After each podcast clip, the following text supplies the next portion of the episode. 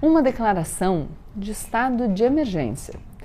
Previsão que suspende diversas regras que o governo tem que seguir, porque é feita para vocês acertaram. Emergências.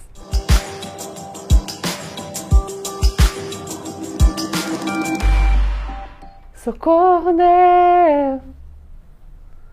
Socorro, Deus! Eu estava cantando antes da gente começar eu achei que valia a pena continuar cantando, porque se essa não é a trilha sonora do nosso Brasil, qual será? Não é mesmo? O é, que, que eu ia falar? Ah, a partir de agora, menos emoção e mais razão. Não se esquece de se inscrever no canal, deixar o seu like e compartilhar esse vídeo com os seus amigos. O Bolt vai ficar aqui do lado, ele foi para a escola hoje pela primeira vez. Né, Bolt? Não sei nem se ele está aparecendo na tela, mas enfim. Hoje a gente vai falar de um assunto bastante importante. No final da semana passada, nós fomos surpreendidos com uma proposta de emenda à Constituição, uma PEC surpresa sendo aprovada no Senado. Sim, né? Brasil.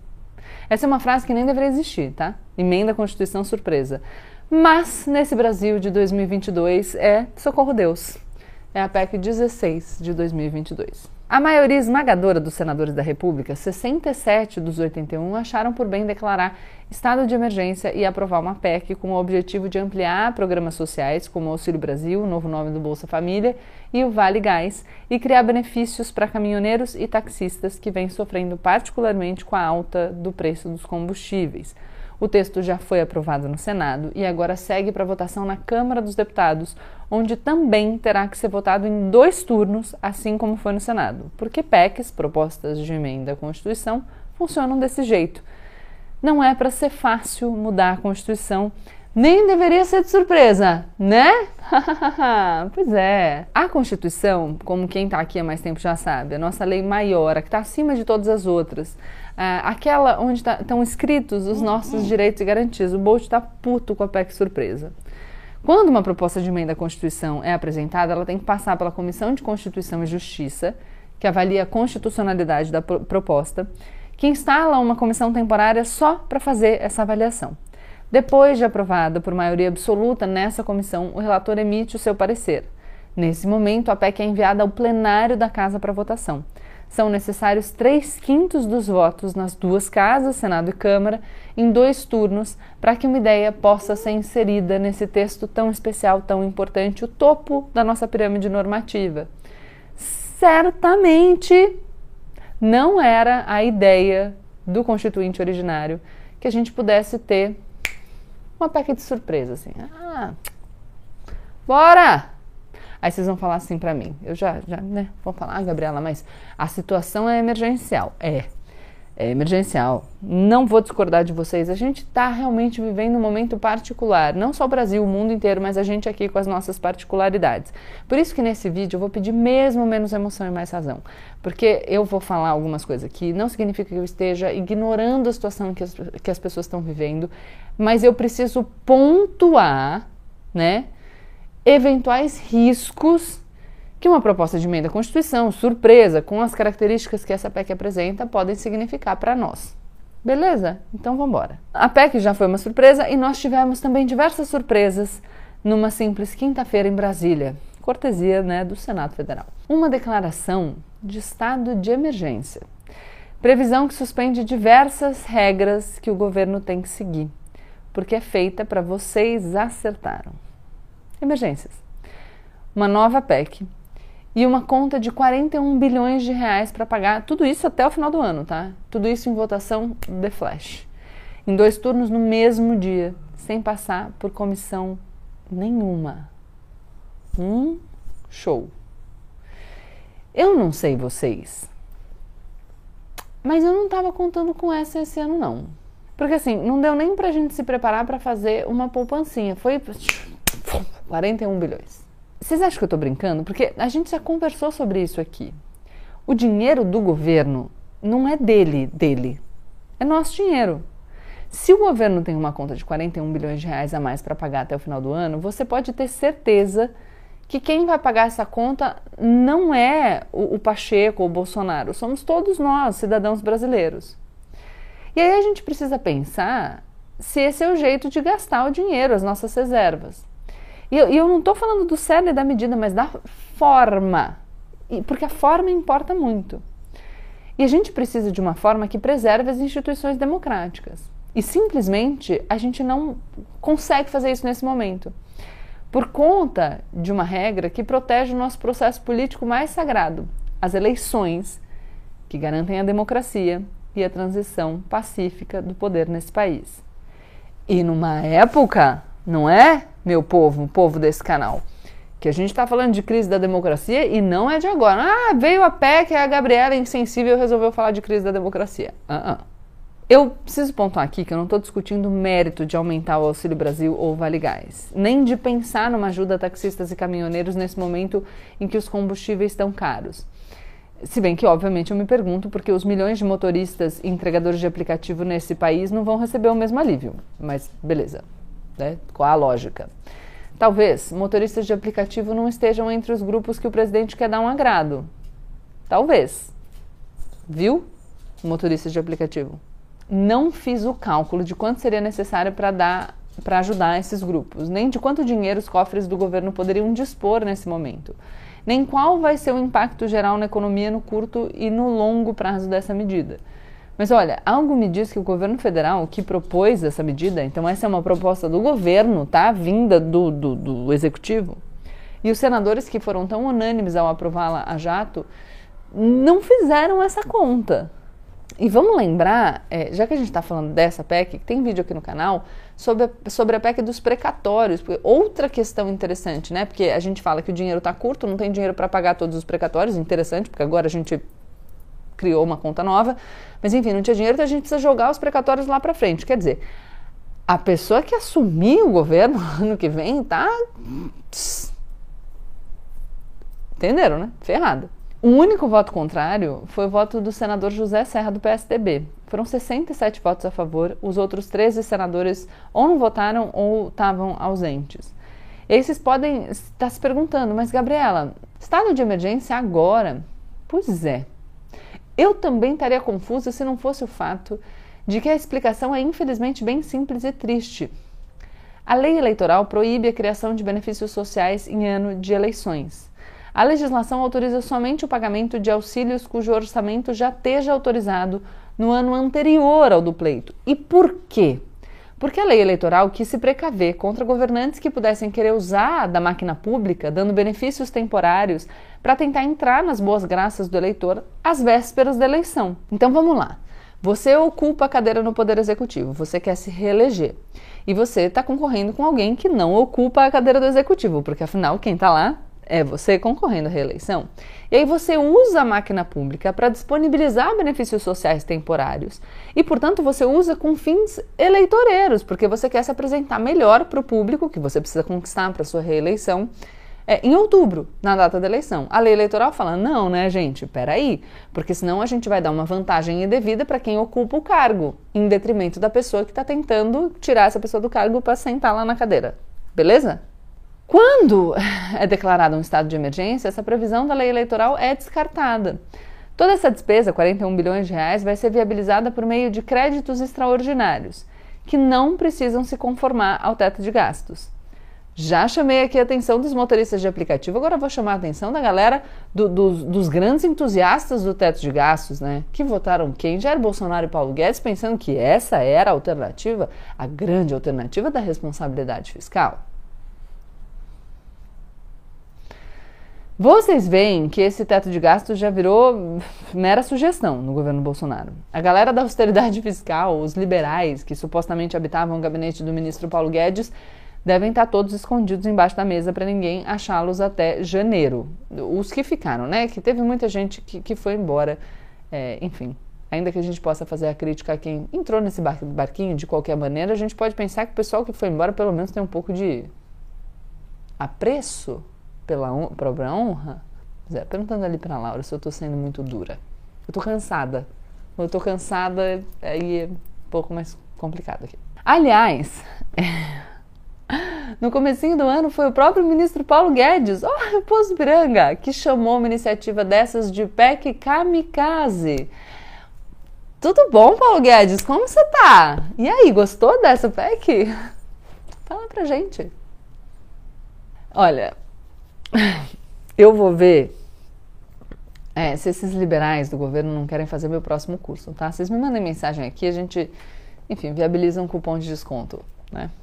Só que a questão é que além da montanha de dinheiro que a gente não sabe se vai conseguir pagar, tem um probleminha legal aí. É o que dizem ministros do Tribunal Superior Eleitoral. Eles consideram que declarar um estado de emergência como uma tentativa de driblar a legislação é desvio de finalidade, que frauda a lei, além de ferir princípios constitucionais e de ser uma vantagem indevida dada ao governo em ano de eleição. A proibição de distribuir bens e valores em ano de eleição é exatamente para que não possa ocorrer uma tentativa de compra de votos. A proibição é imposta pelo parágrafo 10 do artigo 73 da Lei das Eleições. Fora que inventar um estado de emergência, que, que não é uma novidade, tá? Bolsonaro vem falando disso e não é de agora. Aumenta os poderes do governo e abre espaço para todo tipo de abuso. Essa PEC fere a lei das eleições, fere a lei da responsabilidade fiscal, fura o teto de gastos e infringe a Constituição. Pois é, Brasil, é assim agora. Uma emenda à Constituição não é feita para beneficiar um governo de turno, pessoal. É feita para organizar o país por um longo período. Tem permanência. E nem dá para dizer que o governo Bolsonaro é o único culpado, porque o Senado estava juntinho lá. Que, que isso mostra para o mundo? Sinaliza que o Brasil não respeita suas leis quando convém ao momento, é muito complicado. Então acaba sendo assim agora. Em ano de eleição, tem estado de emergência para poder gastar à vontade? É isso? E de novo, eu não ignoro que a gente esteja vivendo uma emergência. Mas vamos falar um português, claro. A gente está vivendo uma pandemia, uma crise que afeta a cadeia de suprimentos. Não é de agora. A gente já sabe que vai rolar inflação. A gente já sabe que o real está desvalorizado em relação ao dólar. Ai, tá bom, no começo do ano a guerra nos surpreendeu, mas a gente não estava vivendo propriamente um ótimo momento. Não deu para pensar que tinha gente precisando de ajuda antes, precisa ser agora. Tá na cara que isso não é interesse genuíno. Tá na cara que isso é interesse não só de se apresentar como uma, uma proposta mais interessante para a população em outubro, mas também para nos deixar numa situação mais delicada em relação à resistência, à capacidade de resistir da nossa democracia também na mesma época. A gente está sim vivendo uma crise econômica. Transferências diretas de renda para os mais pobres são uma das formas de mitigar esse problema.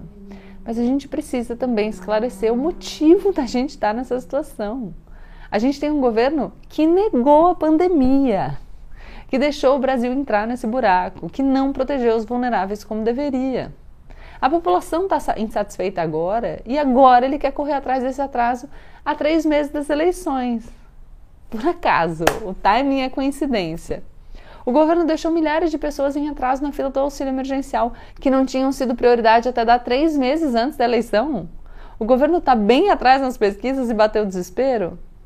Ô, gente, criaram dificuldade para vender facilidade. Ah, Gabriela, mas o Bolsonaro não é responsável pela pandemia, é responsável pela forma como lidou com ela. Entendeu? É isso. Você fica doente, entendeu? Fico eu e fica, fica você doente. Os dois estão doentes. Aí você tem ali uma solução. O que você precisa fazer? Beber bastante água, repousar, tarará, tarará. Eu faço tudo isso, a recomendação dos profissionais de saúde. Você não faz nada disso porque você fala, crendo, mas doendo, não vai dar nada. Você vai se lascar, eu vou me recuperar mais rápido. Entende? Ai, mas coitado do Bolsonaro, ele não conseguiu fazer nada. Não conseguiu fazer nada o quê, gente? Que ele é presidente da República, pelo amor de Deus se sentada na jossa da cadeira da presidência ele não consegue fazer nada, tira esse homem de lá. Né? Porque atrapalhar, ele atrapalha para um caramba. Olha, uma habilidade para atrapalhar que nunca vi igual. Agora, então, se só atrapalha e não ajuda, a gente está fazendo eh, o que com ele ali? Por gentileza. Eu tô, olha, estou exausta. Socorro, Deus. Se essa PEC for de fato aprovada na Câmara dos Deputados, a gente pode ter, sabe o que? Judicialização. Será que essa questão de uma possível obtenção indevida de vantagem em ano eleitoral pode chegar no STF? Logo no momento em que o Bolsonaro se coloca como antagonista do Supremo e do Judiciário na sua busca de fragilizar a nossa democracia? A quem interessa esse caos? E aqui, olha, eu vou pedir muita atenção. Eu já falei com, com o entregador de aplicativo, eu já falei com os liberais, agora eu vou falar com toda pessoa desse Brasil que exerce de forma honesta o seu trabalho e precisa que a gente ande, porque não dá mais para a gente ficar estacionado. A crise não começou no governo Bolsonaro, mas ela piorou muito e a gente precisa andar. Então eu estou falando com todos vocês. Minha pergunta é: a quem interessa o caos? A quem interessa fragilizar a nossa democracia enquanto distribui benesses com dia e hora para acabar? A quem interessa que a gente tem a possibilidade de uma instabilidade em época de eleição. A você, meu amigo, a mim não é. Interessa ao Bolsonaro. A nós não. O governo não é o único culpado desse jeitinho dado no orçamento público. A oposição votou massivamente a favor. E frente a um cenário de enfraquecimento democrático, eu me pergunto se a oposição fez esse cálculo até o final ou parou na página 2. E eu vou dizer aqui, eu entendo. Ninguém quer ser visto como votando contra o aumento do Auxílio Brasil na véspera das, das eleições, eu entendo mesmo. Mas é por isso, é por isso que a gente tem que ir além. É bom a gente só prestar atenção em quem está preocupado com a responsabilidade fiscal, mas não em ano eleitoral, porque isso é um discurso incoerente. Em quem está preocupado em fiscalizar o governo e as suas contas, mas não em ano eleitoral. Quem tem convicções que só aparecem em ano ímpar. E a gente tem que tomar cuidado para não olhar para as pessoas e simplificar uma posição. Ah, aquela ali é contra o auxílio aos mais pobres. Ah, eu acho que não. Nós estamos falando aqui nesse canal há meses, anos, que as pessoas mais vulneráveis precisam eh, de um auxílio perene, substancial. Mas a forma como a gente faz isso importa. E ou o eleitorado começa a ver as coisas de maneira diferente, ou não tem por que os nossos parlamentares se comportarem de maneira diferente. A gente viu direitinho quais são as fontes do custeio dessa medida. Como que a gente vai pagar? Quando que a gente vai pagar? Quem vai pagar mais? Quem vai pagar menos? Qual vai ser o impacto dessa medida no orçamento, nos juros, na inflação? Todo real gasto pelo governo tem um multiplicador na economia. 41 bilhões de reais. O Brasil vem sofrendo com uma inflação altíssima acima de 10% desde setembro do ano passado. O Banco Central acabou de anunciar que não vai conseguir cumprir a meta de inflação para 2022 também, como foi o caso em 2021. Por causa dessa inflação alta, para tentar controlar essa inflação, o Banco Central vem aumentando a taxa básica de juros, a Selic, que já está em 13,25%. Os juros são o preço do dinheiro. Quando você pega um financiamento para comprar um carro ou uma casa, você tem que pagar juros. Quando você entra no cheque especial, paga juros. Quando você pega um empréstimo para comprar uma máquina nova para sua fábrica ou para alugar a loja do lado da sua e expandir o seu negócio, juros também. Quando a taxa básica de juros da economia, a Selic, aumenta, todos esses juros aumentam junto. E o que, que acontece? As pessoas deixam de comprar suas casas, seu ca seus carros, não conseguem modernizar ou expandir os seus negócios, a economia se apequena e, eventualmente, se a sua pequena empresa não consegue capital de giro para se manter, ela precisa começar a demitir gente. Sabe outra coisa que faz os juros aumentarem?